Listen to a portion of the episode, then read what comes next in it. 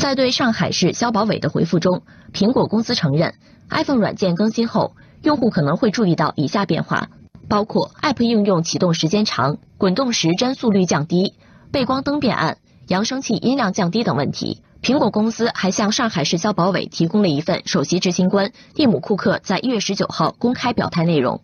库克表示，苹果下个月将发布一项软件更新，将向用户明示电池使用情况。使用户可以关闭 iPhone 手机的自动降频功能。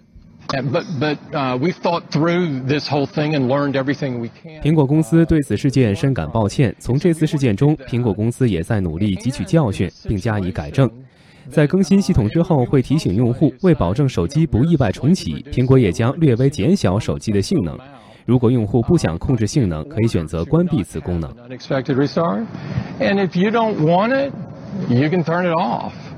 对此，上海市消保委回应称，根据《中国消费者权益保护法》的规定，消费者享有知悉其购买、使用的商品或者接受服务的真实情况的权利，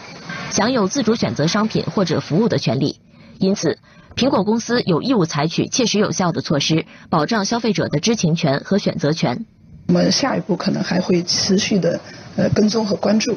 那么同时，我们也希望苹果公司将承诺的这些做法。能够尽快的能够具体化，尽快的能够落地。虽然苹果针对降频门做出了回复，但是围绕库克的表态，有两方面内容引发了不少网友的质疑。首先，库克认为苹果在发布更新软件时，已经明确说明了升级降速的情况，尽到了提示义务。对此，网友一寸光阴留言说：“这里的逻辑是降速后果早就告诉用户了，是因为用户没耐心，没看见。”苹果做出这种傲慢的表态，真的让人难以置信。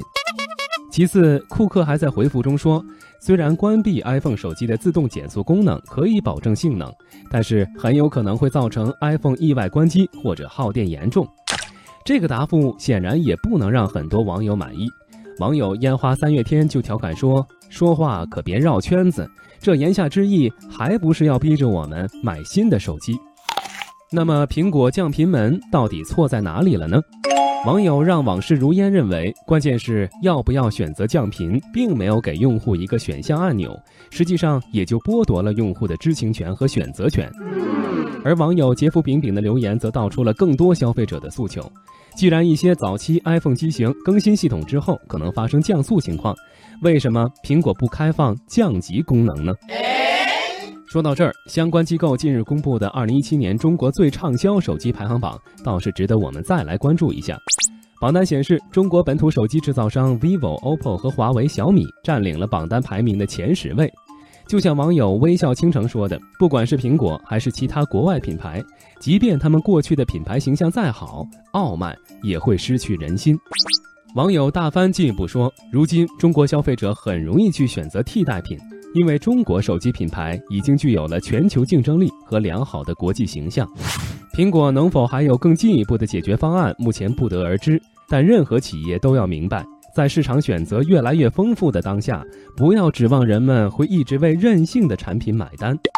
网友晴空飞翔的留言一针见血：我们买的虽然是手机，投票却是可以用脚的。